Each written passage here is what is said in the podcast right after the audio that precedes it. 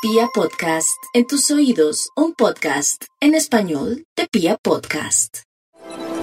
Los Libra en este 2022 quería comentarles que el planeta Júpiter entre el mes de enero y mayo, al igual que noviembre y diciembre, tienen una energía pródiga para el trabajo, su situación laboral mejora ostensiblemente, todo lo que quieran renovar o cambiar de ese mundo del hacer, pueden hacerlo certeramente. Se plantean viajes, movimientos, cambios y deben simplemente abrir los ojos a esas nuevas oportunidades que la vida plantea.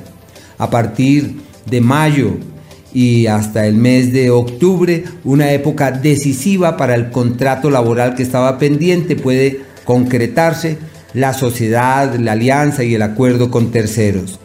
De la misma manera, en el área de pareja es una temporada favorable para resolver conflictos y encontrar caminos de coincidencia. Posiblemente lleguen personas de lugares lejanos con propuestas. Eh, quizás se trate de algún amor viejo, de algún amor del pasado allí, animado a ver qué puede ocurrir. La salud.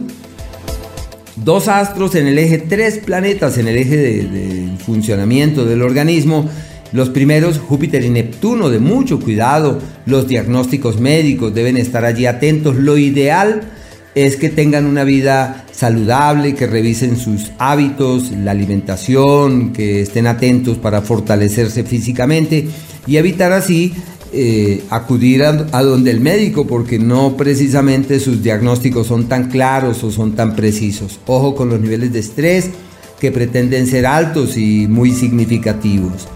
Y si el ánimo está en embarazarse, en organizarse de una manera más definitiva, es un año fundamental. Son de esos tiempos en donde pueden colocar a un lado la duda y encontrar la senda de unas decisiones que puedan trascender. Marte, desde agosto, perfecto para firmar documentos, legalizar cosas, acordar otras con terceros y sobre todo para la posibilidad que tengan de irse del país.